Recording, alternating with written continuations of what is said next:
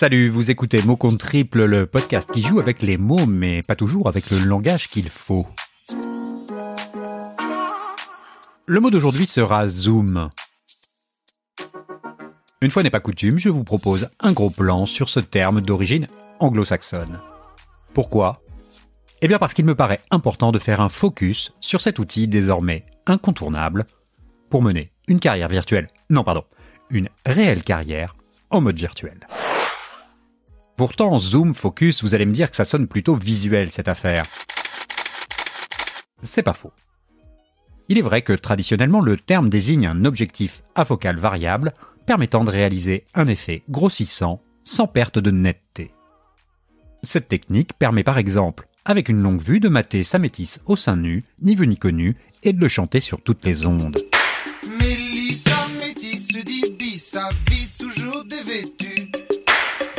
Jamais que je vous ai dit ça, me tue. Comme l'évoque avec Malice Julien, le secret du zoom, c'est que le gros plan reste clair. Si le mot zoom a longtemps rimé avec téléobjectif, il est aujourd'hui plutôt connoté collaboratif.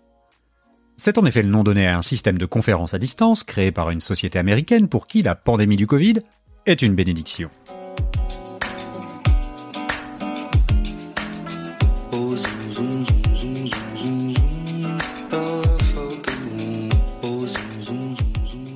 Tout comme le caprice, le zoom se pratique à deux, mais également à plusieurs.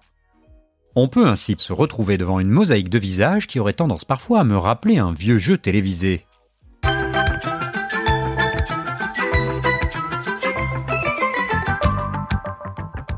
Les oreilles averties de Quinca ou de Cadra auront sans doute reconnu le célèbre générique de l'Académie des Neufs. Cette émission fut animée par Jean-Pierre Foucault et diffusée à l'heure du déjeuner entre 1982 et 1987. Mais pas question de jouer au morpion avec Sim, Roger Carrel, Micheline Dax ou Patrick Topalov. Aujourd'hui, quand on zoome, il s'agit de parler avec ses collègues ou son boss. Techniquement, faire un zoom reste toujours une affaire de gros plan, mais uniquement sur la tête des participants. Grâce à cette application, on peut travailler à distance mais de façon décontractée, bien calée sur son canapé.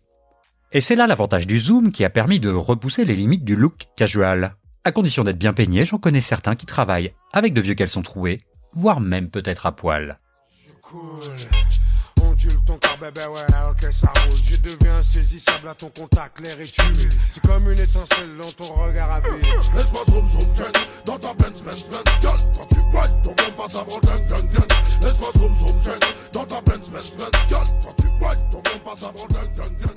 Alors si on vous propose un zoom, n'y voyez pas là quelque chose de malhonnête. Le zoom zoom ne se pratique plus à l'arrière d'une Merco-Benz, mais chez soi. Henri Cartier-Bresson disait photographier, c'est une attitude, une façon d'être, une manière de vivre. J'ai envie de rajouter le zoom aussi. Voilà, c'est tout pour aujourd'hui. Ce texte est signé Podcast Zap. J'espère que vous aurez apprécié ce gros plan sur cette nouvelle tendance. Je profite également de cet épisode pour remercier toutes celles et tous ceux qui m'ont envoyé des messages à propos de l'épisode précédent sur les quinquas. Ça fait toujours plaisir. Si vous aimez mon compte trip, n'hésitez pas à vous abonner sur votre plateforme d'écoute préférée et à mettre 5 étoiles et un avis sur iTunes ou Apple Podcast. C'est important pour qu'on continue de se faire connaître. En attendant, je vous dis à très bientôt pour un nouveau mot.